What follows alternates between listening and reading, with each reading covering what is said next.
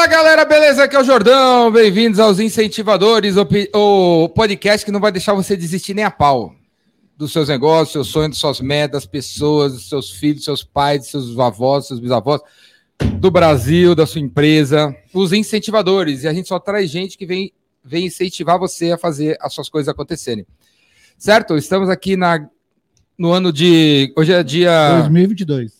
30, hoje é dia 3 de dezembro de 2022, mas se você estiver vendo esse episódio no ano 2829, mande uma mensagem para mim que eu estou vivo, com certeza. Alguém inventou um aplicativo que separou minha consciência do meu corpo, eu, eu continuo, eu continuo, beleza? Manda uma mensagem aí que eu estou vivo e esse, e esse incentivador deve estar no, no episódio 8829, só entrevistando gente legal.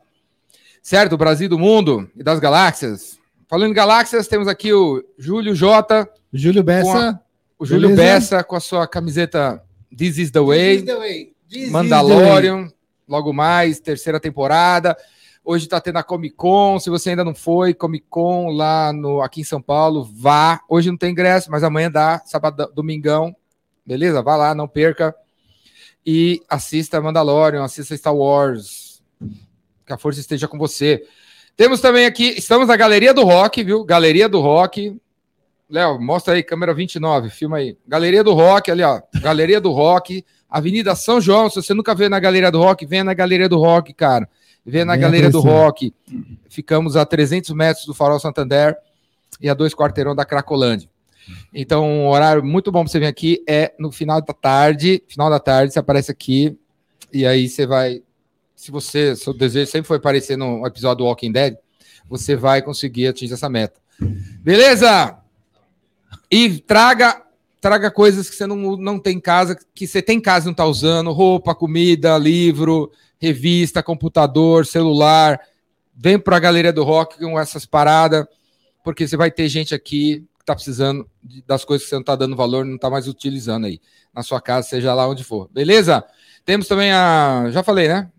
Já falou. Então, câmera. 17. Ação. A câmera 17. Estamos hoje aqui com o Rafael Kiso, galã. Fala aí, Rafael. Tudo bem? Beleza? Prazer enorme estar com vocês aqui. Rafael, todo mundo que vem aqui, Kiso, ó, todo mundo que vem aqui ganha a palheta do Jordão. Aí, a palheta. Que honra, hein? Eu não tenho cartão de visita, tenho palheta de visita. Você toca alguma coisa?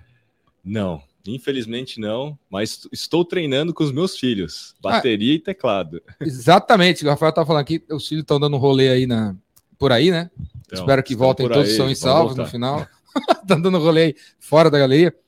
E eles estavam fazendo a, a, a, Estão fazendo escola de rock, rock né? É, escola rock. Um toca bateria e o outro teclado. Teclado. Exatamente. E aí, estão precisando de um guitarrista, baixista. Eu juro que pensei nisso, viu? Já começou o negócio é. aqui, você ganhou uma palheta para te incentivar a tocar alguma coisa. É verdade, nada é por acaso, né? É o Não, destino. É o destino. Tocar. é o destino, é o destino. destino. Isso aí. Rafael Kiso, galera. Olha aqui, ó. Esse é o livro, esse é o livro do Rafael, do Kiso, ó. Do Kiso, né? Kiso, né? Kiso. Do Kiso. Aqui, ó. Livro legal. Aí, galera, não é tão. Os caras aqui não gostam de ler, ó. Tem gravura, tem foto aqui, ó. Show de bola. Unbound. Unbound, Unbound marketing. marketing. Talvez já tenham ou, ou, escutado in, a palavra inbound, talvez já tenham ouvido falar do outbound, e agora o Galã inventou o unbound. Unbound. Unbound. Esse, esse podcast aqui é chique, cara. Só tem cara que escreve livro. Se você que está assistindo a gente aí quer vir no podcast, mas não escreveu nada, não vai rolar. Não vai rolar, né? Vai. Se você não escreveu livro, velho. Vai rolar sim. Não vai rolar. Vai rolar sim. Você tem que escrever eu livro. Eu te ajudo. Eu te ajudo. Beleza, então fala com o Júlio J aí. Eu te ajudo. Tem que escrever livro para vir no podcast. E esse aqui já está autografado pelo Kiso para mim, é que ele autografou, não vai dar para dar, não vai dar para distribuir. Eu já li, então esse aqui vai ficar aqui, ó, fazendo merchan do Kiso. Do Kiso. Vai fazer, vai ficar aqui, ó. Não, você tampou o Boali. Ele, ele vai. Dançou. Não, não, não é Boali, esse aqui era o Nação Verde. Nação ó. Verde. Não pode tampar o Nação Verde. A caixa é preta, né? A Nação Verde. Mas beleza. Ó, ô, Ricardo, Ricardo, por enquanto, ó. Essa foi boa. Você vai ficar escondidinho aqui, ó. Não, você vai estar tá dando suporte, cara. Porque é o teu negócio, né? Dar suporte alimentar pra galera. Então, incentivador. Vai, incentivador. Vai incentivando. Você vai estar tá dando suporte do que tá ficar certo. com energia bem, bem saudável aqui na frente. Unbound Marketing. Unbound Marketing. Vamos começar por aí, então. Bora lá. Que que é isso, cara? Mais uma palavra. Na verdade, é uma provocação, né? Porque quando eu pensei no título do livro, obviamente que todo mundo me recomendou, né? Fazer um título do livro que todo mundo pudesse ler e, e fosse auto-interpretável, auto-comprável. Falei, caramba, como vender e engajar mais as mídias sociais seria melhor. Como né? ficar milionário na Como ficar internet. milionário na internet. Mas eu sempre fui da linha assim, cara, eu preciso fazer as pessoas pararem para pensar. Então eu fui um pouco contra isso.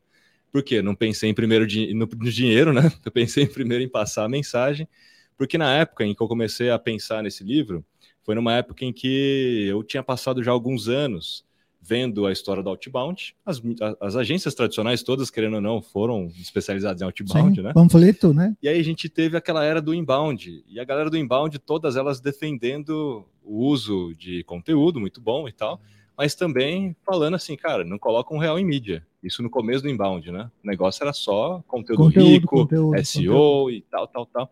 E não é uma coisa ou outra. E aí eu, eu comecei a, a, a ficar incomodado com isso, porque sempre tem a, a galera que só para uma linha ou só para outra linha Radical. radical, né? E é sempre normal quando nasce uma coisa nova, todo mundo quer adotar aquilo de forma única né? e começa a jogar água em, em todo o resto, né? Como se todo mundo tivesse errado menos aquela linha. E na época, junto com a Fox Networks, que é a agência no qual eu também sou fundador, que está aí no mercado há mais de 22 anos agora, eu já tinha testado muita coisa, já tinha testado muita metodologia, Inclusive, Ricardo Jordão já estava presente em nossas vidas desde o começo da agência, né, do negócio, lá em 99, 2000. E eu já tinha muita experiência daquilo que estava funcionando ou não, e não só no outbound, não só no inbound, mas com outras coisas também. Hoje a gente fala de tráfego pago, na época a gente estava falando de mídia, né? mídia tradicional, mídia online, ou mesmo marketing de influência. Então eu já tinha testado muita coisa. Então o Unbound ele nasce não para ser mais uma linha, e sim pra, para unir todas essas outras linhas em uma única metodologia que faça sentido. Porque não existe uma coisa só. Né? E essa metodologia ela é baseada em cinco passos para Não existe uma coisa só, mas você tá unindo tudo para ser uma coisa só. This is the way, né?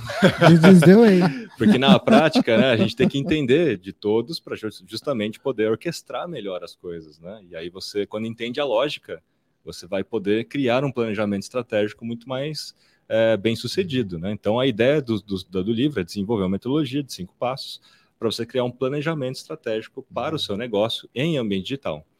E lá dentro tem toda a parte de conteúdo, tem toda a parte de mídia, tem toda a parte de influência e também de negócios no ambiente digital. Então, até modelos de negócios para o ambiente digital, esse livro contempla. Modelos de negócio, como é que você pensa em modelos de negócio para o ambiente digital, que foi provavelmente o modelo é, é, da MLabs, né? porque a MLabs, quando ela nasce, ela já nasce com base nessa metodologia. Até hoje a gente usa Quem não sabe o que é MLabs, dá um- uma palhinha rápida aí. O que, a que é MLabs, cara, nasceu em, em 2015, em agosto de 2015.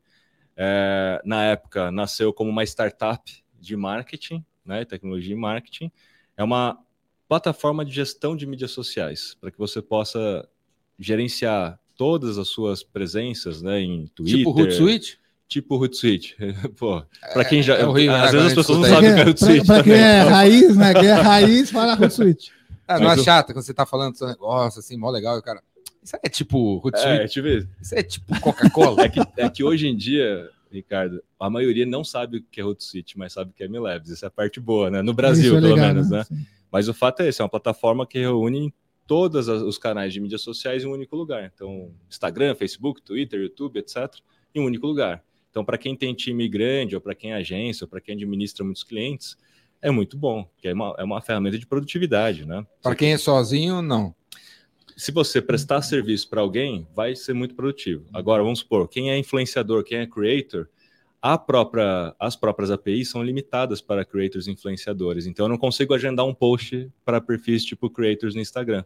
Então, a MLabs ela não consegue te dar muito suporte nesse sentido, Uhum. mas na parte analítica, sim. Porque a gente tem também toda a parte de análise de dados, de dados, né? relatórios Dados, e tal. né? E aí eu consigo puxar dado para quem é sozinho e funciona bem. Até mesmo para LinkedIn. Então, LinkedIn, para quem é perfil pessoal, consegue agendar post para perfil pessoal, mas não consegue ver relatório. Quem é company page, Uhum. consegue fazer os dois. Então, cada plataforma tem algumas limitações, mas sem dúvida nenhuma serve para todos. Deixa eu fazer uma pergunta que, é, não, para não, não deixar embora. O, o- Como que é o barulho? veio do, é um chamado, pô. Tem que ouvir o chamado. Certo. É isso aí. Eu já Você vai nas áreas de vendas por aí, ou qualquer outra área por aí, os caras têm uma tela assim de 700 polegadas, uns puta dash, uns dashboard lindo, 400 gráficos para lá, para cá. Os caras, nossa, os nossos gráficos estão bonitos. Aí tem 12 KPIs. A minha pergunta é: como a gente olha o número, a gente olha relatórios, muita gente olha o relatório e não sabe o que fazer com o dado, né? Ou Uhum. interpretar o dado. Ou o que, que significa isso? O que significa ter esse engajamento, esse, esse negócio, esse negócio? O, como que, a pergunta é: como que a gente ensina uma pessoa. Como aprender, ou como a gente ensina uma pessoa a avaliar o dado que ela está vendo ali? Aquele dado significa o quê? É, a primeira, acho que a primeira coisa é a gente mudar a mentalidade. Antes de começar a olhar dados, né? Porque dado acho que a gente tem um monte. E é muito fácil hoje em dia, né? Com, com todo mundo. Não falta dados, né? Um monte de falta dados. dados, né? É muito fácil, né? Então, o primeiro passo é a gente ter uma mentalidade baseada em dados. E essa mentalidade baseada em dados, ela está muito ligada à necessidade de você testar coisas o tempo todo. É quase que um método científico de teste, né? Então, de você ter uma hipótese, testar aquela hipótese, aquilo vai gerar algum tipo de dado, certo? Olha, fu- fu- funcionou assim ou não funcionou assado, e aquilo gera um conhecimento, tanto para repetir porque deu certo, tanto para não repetir porque deu errado, né? Então, essa é a mentalidade básica para todo mundo começar a ter e fazer isso no dia a dia. Testar. Testar, Porque testar, hipóteses. Tem a- todo mundo que está aqui deve ter um Instagram e deve ter olhado em algum momento, clicou lá na Analytics e apareceu lá O 330. É, o meu alcance o- nos últimos sete dias foi 253 mil pessoas. Aí tá o negócio verde subindo. Mas Então. tá bom, tá ruim, tá certo, tá esse é o errado. ponto, né? Quando você não tem a mentalidade baseada em dados, para você testar essas hipóteses, Aí eu vi isso aí e faço você o quê? olha o dado e não faz nada. Então, concorda? Você aí o olha o que eu- dado. E aí o primeiro passo que eu devia fazer é. Então, o primeiro passo é você pensar: puxa, se tá dando certo, o que é que eu fiz que tá dando certo? Se tá verdinho lá e tá subindo, né? E por que que tá subindo? Ninguém se questiona quando tá subindo. Você questiona talvez quando tá descendo. Fala, ué, o que, que eu tô fazendo de errado? Sim, né? subindo, ah, tá bom, tá legal. É, aí- e não Abre uma cerveja pensar, aí, "Que abre que uma que será cerveja." que eu tô fazendo, né, que deu certo, etc. Porque mesmo dando certo, o ideal é que você pegue e valide aquela sua hipótese do porquê tá dando certo para ter a real, a real conclusão. E aí você elimina o resto, aí você consegue iterar e continuamente crescer, continuamente evoluir, mesmo, mesmo, mesmo dando certo. Porque muita gente, quando tá dando certo, estagna, né? Uhum. Fala, ah, tá dando certo, é isso aqui, tá funcionando. É quando as coisas mudam, que são as variáveis que a gente não controla, sei lá, o algoritmo ou a plataforma mudou alguma coisa, para de dar certo. Não, Só que ela eu- nunca entendeu a lógica do porquê que tava dando certo. É, eu acho que o que, mas mais, o que mais tem é a gente di- é, é, é, pessoas dizerem que o que funciona no mercado dele é X, só que não está funcionando, e ele não tenta nada de novo, porque o que, ele fica teimando que o que funciona é X, só que não está funcionando. E Mas não tá Que mudou. funcionando. Algumas coisas mudaram alheio à sua vontade. Mesmo, né? quando não, mesmo quando não está funcionando, o cara acha que é desse jeito que está funcionando, É. porque não, não, não avalia nada, não, Então, Ô, querido, só, só, só pra te, te o que está por trás. perguntar o que você. Só pra colocar um, adendo aí. Nossa, você tem direito a uma pergunta só, hein? E a, e a- e a frase aí, é, o time que tá ganhando não se mexe, né? Porque se tá dando certo, por que, que eu vou mexer? é, Né? Mas quem que criou essa frase, cara? Foi um comentarista fracassado no futebol, cara. Provavelmente. Mas tá, cara é tá, reserva. na, tá na nossa cultura, assim, né? Ah, time que tá vai. mexendo não se mexe. Tá na sua, na minha não. Na minha também não. Não, mas a gente ouve falar isso, né? Não, mas aí o ponto dessa frase é: se tá ganhando, ele sabe o porquê que ele tá ganhando? Se você souber o porquê você tá ganhando com aquele time, é, me- é óbvio que é melhor você não mexer, se você souber. Agora, quando tá ganhando e você não sabe o porquê que tá ganhando, quando muda uma variável ali à sua vontade, porque o adversário fez alguma coisa diferente, porque o campo é diferente, etc., e você passa a perder, mas você nem sabia o porquê que você estava ganhando, aí ferrou tudo, né? Danou, né? Aí você fala, não, aí tem que mexer. Mas o fato é, quando você entende a lógica, o que está acontecendo e por que está dando certo, é muito mais fácil você fazer aquilo dar mais certo ainda, ou continuar dando certo. O problema é quando você não sabe nada e só olha o dado e acha que está tudo certo. Agora, respondendo aí, voltando ao ponto, né? Quando eu, quando eu entendo, então, que eu tenho que transformar dados em informação, então olhei lá, que isso aqui quer me dizer alguma coisa? Aí você tem que traçar alguma correlação, né? Pô, você está crescendo porque, ah, porque ontem eu fiz tal coisa e talvez isso tenha dado mais certo do que o antes de ontem. Você criou uma correlação, você já transformou o dado numa informação. E você já gerou um insight, uma hipótese. Uhum. Testa aquela hipótese. Funcionou? Poxa, cria um playbook daquilo, faz o que quiser, repita. Não funcionou? Não faça de novo, já sabe o que você tem que descartar. As pessoas não fazem isso, elas só olham o dado e param na primeira camada. Isso é o que eu chamo da pirâmide de conhecimento. Dados, informação, insights, conhecimento. Né? Transforme dados em informação, informação em insights, gere e, hipóteses. E sabedoria não tinha que estar nessa pirâmide, não? É o conhecimento lá em cima, né? né? É. É, Quando você gera o conhecimento, você acaba tendo a sabedoria, né? Insights e ações, né? A verdade, insights a sabedoria é meio subjetiva, né? É, um, é, uma filosofia, porque sabedoria ela vem com o tempo, acho que no acúmulo de conhecimento e experiência, né? Aquilo você pode traduzir talvez como um sexto sentido, uma sabedoria, alguma coisa nesse sentido. É, seria algo acima da pirâmide, né? Se é, você atingiu a pirâmide, uh, o topo da pirâmide vai para a nuvem. É, é aquela história de você não precisar, de repente, fazer aquela hipótese ou aquele teste, porque você já testou tantas coisas que o seu sua sabedoria já te diz que aquele não é o melhor caminho. Sabedoria é tipo essa experiência, né? Esse sentido aí que tá, tá dentro da gente, né? A força. A força. Que, que, a e aí, que mais deveria ser feito para uma pessoa que, que vê, vê dados e, e não consegue, não sabe o que fazer com isso? O que mais? Tem mais é, alguma coisa? Tem, tem, acho que tem um ponto assim, né? E, e, e, eu brinco muito com a galera, né? Muitas pessoas fugiram de exatas. Eu fugi. Né, então, fugiram de exatas. foi para humanas. É, então, foi para humanas, foi humanas. Por quê? Não porque você escolheu humanas, ah, né? Tinha, você escolheu fugir tinha, de exatas. Tinha mais mulher em humanas que não em exatas. acho que foi por isso. As prioridades, né? Suas prioridades eram outras. Eram né? outras, né? Mas assim, a galera fugiu de exatas e agora não tem como fugir mais, né?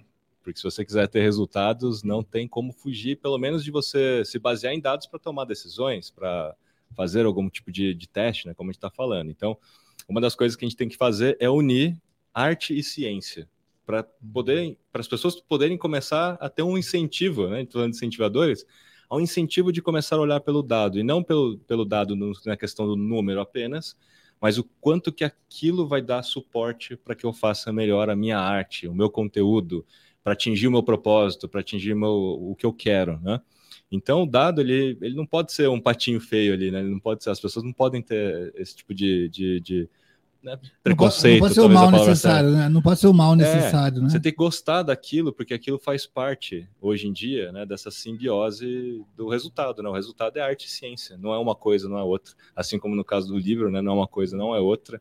Eu acho que nunca foi, né? É que agora ficou muito mais evidente porque tá, tem mais competição no mercado, né? Eu acho é, que esse eu, é um ponto. Eu, eu, eu, até acho, eu até. Você não acha que tem. A gente está na era dos, da informação mesmo, dos dados. Você não acha que hoje tem mais gente, inclusive analítica ou pseudo, do que artista? Você não acha que a, a, esse mundo está tá Tá como é fala? Castrando os, os artistas, cara. O, o, o, artista, ah, vamos fazer. Não, peraí. Não... Olha a informação. Olha a informação. Olha, olha a informação diz aqui, que ó. não dá, cara. Não cabe, não tem verba, não tem isso, não tem aquilo. Não tenho dados para provar que sim ou que não. Mas, mas eu acredito, mas eu acredito. mas, né? Tipo, ontem eu tava na, é. na Comic Con, e a gente foi na Comic Con, e a parte mais legal da feira, é porque a, é, é um, né, é um meio do um miolo da feira que chama Vale dos Artistas. E é uns uhum. 400 artistas independentes vendendo seus gibis, suas artes e tal, cercada por aqueles mega stand de 2 milhões de reais lá da Netflix, da HBO e tal. Essa é a parte mais legal. Ficamos lá, ficamos lá, sei lá. Metade da feira. Metade da feira, Metade andando feira. lá de balcão em balcão, os, os caras fazendo as paradas dele, aí, pô, aí a gente parava na frente de um cara que tinha fez um tava vendendo o livro dele de 500 páginas né, uma graphic novel com pô, você vi, abre assim um negócio desse tamanho papel capa dura tudo colorido 20 cores cada desenho cada tirinha complexa para danar ficar pensando cara quantas horas esse cara ficou nessa tirinha depois nessa tirinha depois nessa tirinha e aí tá lá vendendo o livro dele por 30 reais na e imagino que a mulher dele ou o pai dele ou não sei o tio dele falou pô cara que, que é isso? Aí você está perdendo seu tempo. Você está sete horas numa tirinha, hum. o livro vai ter sete mil tirinhas, você vai vender por 30 reais, talvez 12. Quem vai comprar isso aí, cara?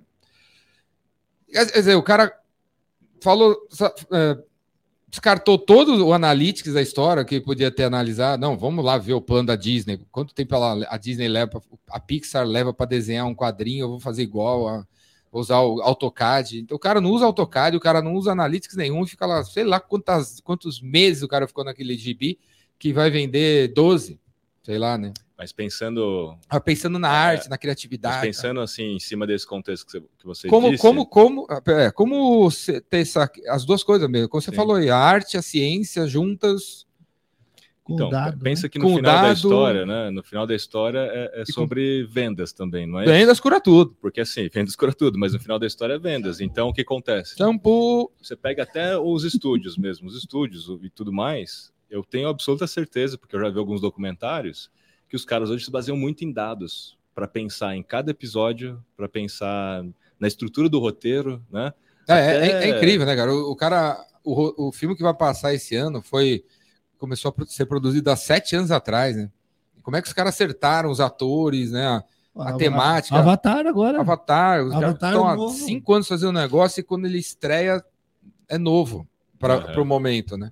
É incrível é, a, é, é. a quantidade de pesquisas, Sim. não sei. Agora, é, né? Você pega jogador número um do Steven Spielberg, né? Que já faz anos já. Já faz saiu. anos, né? Esse filme. Foi em 2019, 2018, né? Sim. E a gente está falando de VR hoje, hoje metaverso é. hoje em 2018. Quer dizer, os caras devem ter começado a filmar o quê? Em 2015? 2015, 2015 lá. é, tipo, aprovou 2015, o roteiro é, em 2014, então, 13. é um negócio, realmente, você tem razão. Mas eu vejo assim, né? Mas é atualmente muito, a, a, o departamento de pesquisa deles deve ser enorme, né? Então, acho que eu tenho, eu tenho essa convicção de que eles se baseiam muito já em dados, pesquisas e informações para pensar, porque tudo no final da história é venda. E é por isso também no final, cara, o não tem nenhum filme tão legal ultimamente, né? É, é, você vai ver, ah, eu já vi esse filme, eu já sei o que vai acontecer. É, parece é, que as tramas são é releituras, também, né? as músicas também, as, músicas hoje em dia, os carros também, né? o carro, cara, os carros, pô, carro novo, tudo igual, tudo igual. Eu tudo não igual. sei se eu andei no Onix ou num outro lá, Sim. parecido, né? É isso, Parece, isso é, trazendo um pouco para marketing, o marketing olhando os dados e para não dar erro, vamos fazer isso aqui. Então, trazendo um pouco para marketing, você pode não perceber. Não tem uma Maverick, não tem mais. Com a história do fórmula de lançamento, foi Mustang. isso que aconteceu também, né? Os e-mails tudo iguais. Todos iguais, as landing pages todas igual. parecidas. Sim. E aí tem Todo dia alguém manda um e-mail para mim falando assim: ó, esse é o quarto e-mail que eu mando para você. Se não responder, eu vou ter que tirar da lista, hein? Tem uma... Pode tirar, meu velho. Eu não técnica. pedi para você botar nessa sua lista que você comprou na 25 de março. Pode tirar. Uma boa e uma má notícia. É, essa é a parte ruim, né? Porque assim, todo mundo se baseia nos dados daquilo que deu certo e começa a repetir aquilo, né? Mas muitas vezes não entendeu a lógica, como eu estava colocando. Então, a fórmula de lançamento ele é uma fórmula. Você não entende a lógica, é só seguir a fórmula. No momento que ela não começa a funcionar mais, você não tem resultados e não sabe mais o que fazer. Todo mundo fica em desespero. Agora, quando a gente entende a lógica por trás das coisas, a gente é capaz de se adaptar sempre. Uhum. Vou dizer, marketing. Não existe marketing digital, existe marketing em ambiente digital. O marketing é marketing. Os fundamentos do marketing nunca mudaram. Comunicação e comunicação. A lógica né? do marketing nunca mudou. Só que a galera nova. E nem as taxas de conversão, né? é 1% ainda, não é? é? Não, é menos do que isso hoje em não dia. É? Dependendo do que você está falando, taxa de conversão. Se for taxa de, de, de clique, taxa de engajamento, hoje é tudo zero alguma coisa, né? Não é? Taxa de engajamento de Facebook, é ridículo, né? Taxa de, de clique em banner, é ridículo. É zero alguma coisa, para mim é zero, né? Não tem, né? não tem, não tem nem que falar. Você mas... começou com zero, zero. É, começou com zero, zero. Então, assim, quando a gente começa a entender os fundamentos de marketing, a gente consegue se adaptar melhor a cada plataforma que nasce. Agora, a galera nova que está surgindo nunca estudou os fundamentos. Já partiu do princípio da comunicação dentro de mídias sociais. E acha que está fazendo marketing, né? Hum. Confunde muito que marketing é igual a comunicação. Não, eu faço marketing digital e faz post para Instagram. Não, você faz comunicação no Instagram, você cria posts, você tem ali, de alguma maneira, algo muito mais próximo à propaganda do que Ao marketing. marketing né? E, e aí isso deturpou um pouco até a história toda no mercado, né? Teve uma proliferação muito grande de novos profissionais de marketing digital, vamos dizer assim, no mercado, né? E todo mundo seguindo uma fórmula. Então, quando há uma nova rede social, há uma nova plataforma, ou quando o algoritmo muda, toda essa coisa, todo mundo fica em desespero, uhum. porque ninguém sabe a lógica que está por trás das coisas. Então, saber ler os dados é ter uma mentalidade baseada em dados primeiro, é conseguir entender que o dado ele te dá suporte para a arte, e quando você entende isso, você tem um pouco mais de gosto por aquilo, e aí quando uhum. você entende essa lógica, é igual matemática. Lembra que na época, se bem que você não gostava tanto, né? Mas quando a gente fazia uma não. conta. Não, lembra lá um pouco, resgata lá, um pouco. Quando você fazia lá. uma conta, E ela funcionava, aí você fala, putz, entendi agora como é que funciona. E aí você não precisava mais decorar o negócio que você entendia. Aquela, aquela a Bhaskara, sensação. assim, ó. Lembra essa sensação de que, puxa, consegui fazer a Caraca, conta? entendi. Não, acho que eu entendi aqui. Entendi. A lógica. É isso que acontece quando a gente começa a entender a lógica por trás, por trás das coisas. Então, hoje em dia, quando eu faço. Mas qual é, qual é a lógica por recorte? trás das coisas? Ah, para cada coisa tem uma lógica. Tem que tomar né? a pílula vermelha? É mais ou menos essa ideia, né? Às vezes a gente está muito ali imerso num ambiente só e, e não enxerga o, o que está por trás, né? Fazendo aqui a analogia do, do Matrix, né? Quando você consegue enxergar de fato a Matrix, você entende a lógica. No filme é a mesma coisa, né? Quando ele começa a entender a lógica, ele para a bala. Ele consegue se adaptar àquele ambiente. Quando você não entende a lógica, você está seguindo a manada, que é o que acontece no filme. Ele está seguindo a manada, é aquela, é aquela lógica que está seguindo, é uma única lógica, na verdade, né? E aí você cai de cara no chão quando você pula do prédio. Nesse- no, no modelo aqui do livro, das- dos cinco passos, é só lógica. qual é a lógica?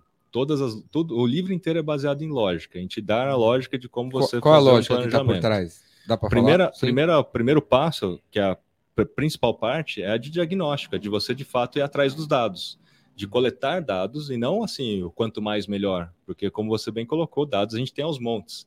Então você poderia ficar infinitamente coletando dados e não faria nenhum sentido no final da história, né? Que dado é importante? Então, dado primeiro, eu Quais divido que poderiam valer para todo mundo? eu divido em três categorias, que na verdade são três camadas. Né? A primeira camada é do macroambiente, que é aquela história das variáveis políticas, econômicas, macro tendências. O que está acontecendo no mundo?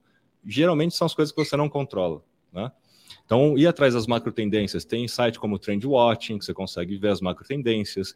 Na Gartner, você consegue ver o hype cycle da Gartner, entender as macro tendências, e aí entender o que está vindo por aí. O que está vindo por aí, inclusive mostrando em tempo o que está vindo por aí que vai ser a curto prazo, médio prazo, longo prazo, né? Na sua área de, de, de saúde, ou na sua área imobiliária, É- é- esses dados do Gartner é grátis? Não. Não. Mas existe Trend Watching Trend tem uma Watching, versão grátis, né? algumas informações E, é- sim. e é acessível, mas mais o, ou menos. né? o próprio, o próprio Gartner, né, nesse Hype Cycle, ele não é gratuito, mas os gráficos principais, geralmente, eles acabam ficando grátis. Os gráficos, não a explicação de cada tecnologia, né? Porque eles têm um, um- um documento maior que explica tudo. Qual é o site do Gartner? Do Gartner. É o Gartner mesmo, Gartner. gartner.com. é. E aí são duas, são duas referências, mas eu acho que dentro da internet a gente tem muitas opções, né? Não fora essas aí. E depois a gente vai para ambiente interno. Desculpa. O, o, é, o ambiente interno, depois o microambiente. Ambiente interno. Macroambiente, ambiente interno e o microambiente. O ambiente interno é aquele ambiente do seu próprio contexto negócio. Como que seus concorrentes estão fazendo, o que, que eles estão fazendo. Aí você sai da macro tendência, sai da política economia e vai para o seu negócio, categoria. Né? Você está no ramo imobiliário, o que está acontecendo no ramo imobiliário? Quem são os principais concorrentes? Qual é o comportamento do cliente na escolha de um imóvel hoje em dia? Depois da pandemia, o que, que aconteceu? Aí você vai para o ambiente interno, que é olhar para dentro de casa. Que é, pô, se você já tem uma presença digital, já tem alguma coisa, como que está sendo o seu engajamento, seu alcance, a adesão das pessoas ao seu produto digital? Então você já tem ali os três, as três principais camadas de dados para analisar. Como é que você organiza isso? A clássica análise do SWOT. Para quem nunca ouviu falar da análise do SWOT, é uma matriz que você mapeia suas forças, fraquezas, oportunidades e ameaças. Tá? É clássica, ela é velha, mas ela não é obsoleta. Né? E as pessoas acham que por ela ser muito antiga, não serve mais. E funciona, não, funciona. muito pelo contrário, Funciona funciona. Porque o- tudo que está no macro ambiente Uhum. são oportunidades ou ameaças que você não controla. Então você vai mapear e vai colocar ali. Tudo que você olhou do ambiente interno do microambiente são as oportunidades ou as suas fraquezas, né? Ou suas forças ou suas fraquezas. E aí você precisa construir uma estratégia que vai estar no terceiro passo. O segundo passo é de objetivos. A terceiro passo é a estratégia com base na análise SWOT. A estratégia ela tem que partir do princípio como que eu transformo uma fraqueza em uma força, como é que eu transformo uma ameaça em uma oportunidade, como que eu aproveito melhor uma oportunidade, como eu distribuo ou amplifico a minha força, né, através de uma estratégia. E aí eu penso, eu preciso fazer então um site, um blog, um- uma presença ali nas mídias sociais, e todas as ações que você vai pensar na, na parte estratégica são ações que vão ao encontro da análise SWOT. Aí eu chamo de análise SWOT projetada, que aí você entendendo essa lógica, você vai conseguir fazer tipo uma planilha Excel e filtrar todas as suas ideias e pontuar elas para ver se elas estão correspondendo à análise SWOT. Para não ficar um monte de ideias, aquela chuva de ideias, a galera fazer um uma, planejamento. Uma viagem, assim, né? Virar uma viagem. É, quando a gente sem... faz planejamento, meu, toda ideia é bem-vinda, É. mas não necessariamente toda ideia vai ajudar você E, em um ponto da e, dá para ser implementada, nem toda ideia. dá para ser implementada. Aí a gente vai para a etapa seguinte. Então, a primeira etapa é diagnóstico, a segunda, objetivos, a terceira, da própria estratégia, a quarta é a tática e a quinta é o controle. A tática é quando a gente transforma toda aquela parte estratégica em projetos e coloca isso num cronograma e decide com quais recursos eu vou executar isso aqui. Quais recursos são necessários para executar isso aqui, em termos de pessoas, dinheiro, tempo, né, fornecedores, parceiros. E às vezes você não tem aquele dinheiro e não tem aquele recurso. Então, vo- ali é o momento de repriorizar as coisas com base nos recursos que você tem acesso. Puxa, eu não tenho recurso, mas eu tenho onde buscar. Então, poxa, vai lá com o investidor, vai, vai, vai atrás, mas é na parte tática que você decide isso. E no controle é onde a gente, de fato, controla a execução do planejamento. Porque todo planejamento que eu já fiz na minha vida, eu fiz muitos, a, a- a maioria das vezes que a gente falhou no planejamento é porque na prática, na hora da execução, a gente executou mal, a gente não controlou a execução, a gente não ficou olhando o, se a gente estava fazendo de acordo com aquilo que foi planejado. Né? Então, o controle ele tem, por, por natureza, os indicadores-chave de performance de cada um daqueles projetos, para a gente conseguir, de fato, entender se está funcionando ou não está funcionando e corrigir o que não está funcionando. É, o, Então- o planejamento costuma ser que eu- costuma ser uma foto de um futuro que não tem nada a ver com o presente, né? E aí é por isso que é engavetado, eu acho, sabe? Vamos fazer um planejamento para o ano que vem? Vamos. Vamos faz... mudar o site. É. Vamos abrir duas filiais. Vamos lançar um produto. Vamos parar de fazer isso aqui. Parece que no planejamento as pessoas colocam coisas que elas não fazem, né? Tipo, parece que é sobre isso, né? Parece... E aí surge um livro, umas ideias, uns PowerPoint e tal, que não tem nada a ver, Nada com a, a ver. com a segunda-feira, né? Uhum. Pensando que fizeram no domingo, né? Aí vão para segunda, pô, não tem nada a ver aquilo lá. Como é que a gente vai. Como é que sai do A para o B, né? Parece que é. Estamos no A e o plano é o B, e, não, e tem um buraco assim entre o A e Esse o B. buraco é a tática. Por, por isso que eu, eu coloquei tática como um dos passos. Tipo assim, poucos planos são realizados, porque não- não- parece que não. Porque a galera vai direto, primeiro, o que, que eu vejo muito acontecendo no mercado, né? Eu coloquei cinco passos: diagnóstico, objetivo, estratégia, tática e controle. O que, que eu vejo no mercado? A galera faz a estratégia e a execução. Sim. Não fez o diagnóstico, Não controla. Já foi direto para uma estratégia, sem ter dados, sem ter, de fato, olhando só para dentro de casa, muitas vezes, né? Um pouco de dado, mas só para dentro de casa. Faz a estratégia e já vai para execução. E aí, de fato, há um, há um buraco. Né? Qual que é esse buraco? Da tática. Porque, assim, qual que é segunda-feira? Amanhã. Como é que a gente começa fazendo alguma coisa aqui que já vai me dar um retorno aqui no curto prazo, no médio e no longo? Fazer, tipo, um stage gate, que é uma técnica de filtragem o que, que eu vou fazer que é mais rápido e mais e vai me dar mais retorno, o que, que é mais rápido ou é mais disruptivo. Aí você tem várias formas de filtrar isso de alguma forma, mas a maioria não faz. E aí acaba a- aqui errado. é. O negócio é. Sabe o exército? Que é- eu fiz até um vídeo recente sobre isso. No exército é preparar, apontar, fogo. Aham. Na vida real é fogo, fogo, fogo. fogo, fogo, fogo, fogo, porque. Boleto, boleto, boleto, boleto, boleto. É. Que preparar o quê, cara? Não dá tempo, né? Essa, toda essa. Diagnóstico, como assim, cara? Como assim, cara? Tem meta. Quanto tempo vai levar essa reunião de diagnóstico?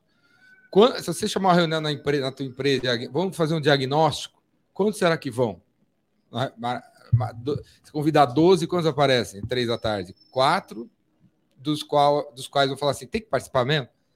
Porque eu tenho que pagar um incêndio Eu ali. posso parar o que eu tô É. fazendo hoje, né? Não dá. Não dá, né? E aí fica você e mais um no diagnóstico, não vai dar certo, porque ninguém veio. É, na- quando, quando eu fiz isso durante anos, né? É fogo, fogo, pela, fogo. Pelo, pelo, através do meu negócio, a parte diagnóstico, eu dependia pouco de reuniões, né? Na verdade, eu pedi acesso às informações. Então, me dá acesso ao seu CRM, ao seu RP, ao seu Google Analytics, a tudo, e a gente varria e, e- e pegava e coletava todos esses dados, né? Aonde eu, de fato, reunia as- as pessoas na etapa do objetivo, que é na etapa do objetivo, onde, de fato, eu queria escutar de cada um para onde você acha que a gente tem que ir, qual é o objetivo que você tem na cabeça, eu fazer isso de forma individual, depois coletiva, porque cada um está pensando de um jeito, né? No final da história, todo mundo acha que está todo mundo alinhado e não está. Então, essa era uma etapa importante para se, se reunir, porque era uma reunião mais rápida. Depois eu voltava já na estratégia com análise do SWOT só para demonstrar o problema. Né? Depois do problema apontado, as pessoas passam a prestar mais atenção, porque elas reconhecem o problema, elas conseguem enxergar que de fato temos um problema. E aí a gente começava então a colocar o dedo na ferida. E quando você coloca o dedo na ferida, fica mais fácil. Né? Ô, galera, tem uma pergunta da galera aí. Fala aí, Léo. Tem pergunta aqui da Andressa Oliveira. Coloca uma voz de cavernosa, de já locutor, que ninguém tá vendo você. Bota uma voz do Lombardi aí.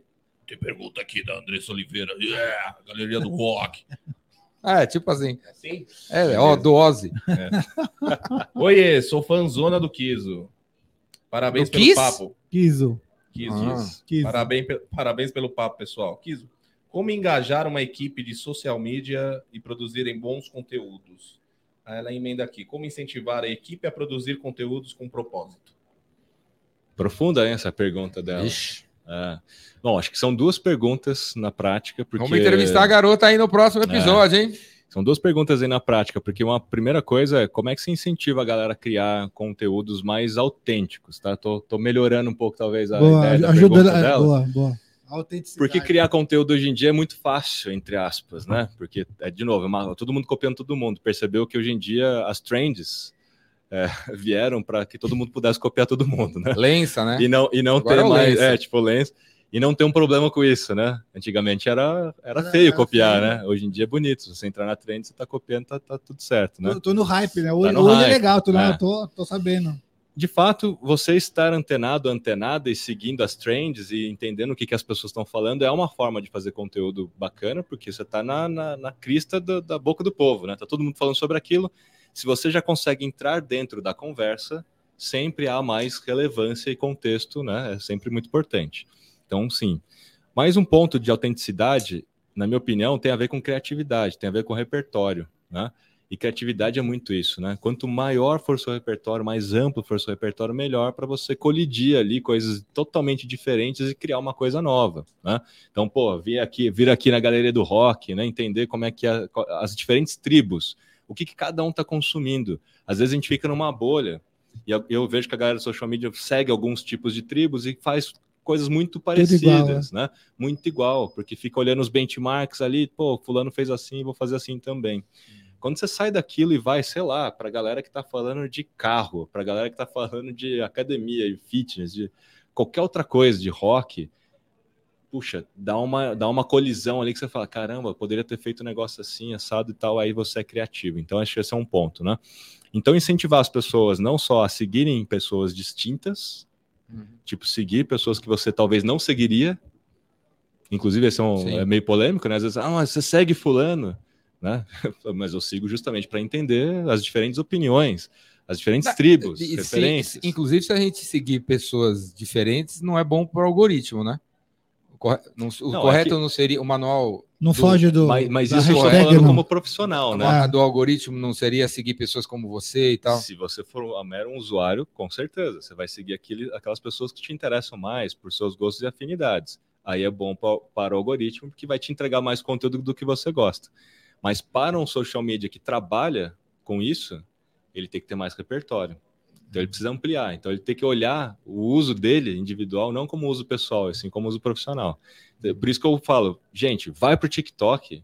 Ah, não gosto do TikTok, porque TikTok é um monte de besteira. É dancinha. É, é dancinha. dancinha. Não é mais dancinha. Já não é. Primeiro não que é. já não é mais isso, mas não é mesmo é se dancinha. fosse, vai lá testar, vai ver, olhar profissional, amplia seu repertório, né? Uhum. Acho que isso ajuda um pouco nessa história do incentivo aí, né?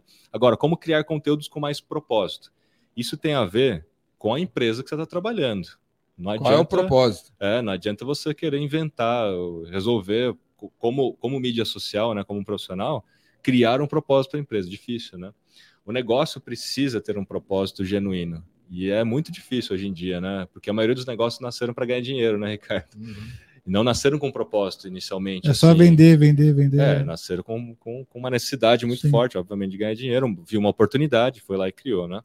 Mas cada vez mais a gente é movido a propósito. Por quê? Porque cada vez mais tem concorrência, cada vez mais há commodities, né? Todo uhum. mundo fica igual a todo mundo. Você passa a decidir porque você se identifica mais com aquela empresa, com os valores, com a cultura ou com o propósito, né? Então não tem milagre. Não tem como você criar um conteúdo com maior propósito se a própria empresa, aquela marca no qual você está trabalhando, não tem um propósito genuíno. Tudo é muito mais fácil quando aquela empresa tem um propósito, fica muito mais fácil você pensar. É, se eu puder ajudar a resposta da moça aí, Léo, eu diria que para criar conteúdo com mais propósito, escolher os clientes que façam sentido para você e que os clientes já tenham esse propósito, né? Porque às vezes, eu vou contar uma história da, da agência que foi muito louca, assim. Um tempo lá a gente atendia o Corinthians e a moça que era social media do Corinthians era palmeirense. Meu, não fazia, então não fazia sentido para ela falar da, da segunda-feira sobre gol do Corinthians, ela odiava aquilo. Então não tinha propósito dele, ela ficava puta ainda. É. E aí na, na rede social dela, ela falava mal do que ela estava fazendo, que não tinha sentido. Então escolher bem os clientes, né, faz muito sentido também. Cara, a gente já eu, na época de agência também já passei por isso. Não foi futebol, mas foi uma marca de cerveja que a gente ganhou a conta, só que era uma marca super machista. E, o, e a maior parte do time era, era mulher, mulher, né? E Como? as mulheres não queriam não faz, falar né? daquela forma que o cliente queria daquele jeito, mas não, não sabe, dentro do, do, do, coração, ninguém queria fazer. A gente, a gente acabou cancelando o contrato, porque ninguém queria trabalhar para aquela marca. Não orna, não orna com a gente, né? Então é, é isso aí. É, é, então, bem, tem isso também. Ô, Kis, fala aí da, do momento. Inclusive, quando tava, antes de começar, galera, uh, o Kis estava falando da, da Focus, Focus Networks, Networks né? Que eu conheci através do sócio, né? O Kiss tinha um, um sócio. Antigo sócio, é. Rômulo, será que você tá aí, Rômulo? Rômulus. Que, Rômulus. Que eu conheci ele, sei lá, 30 anos atrás, já era 20 anos, sei lá, atrás. Sim. E era uma. Como, que você, como você descrevia a Fox? Uma integradora, é, revenda, é, a consultora? Fox começou como uma consultoria, como uma fábrica de software fábrica web. Fábrica de software, é. uma fábrica de software web e tal. E aí, em determinado momento, surgiu a ideia do, do MLabs. Sim.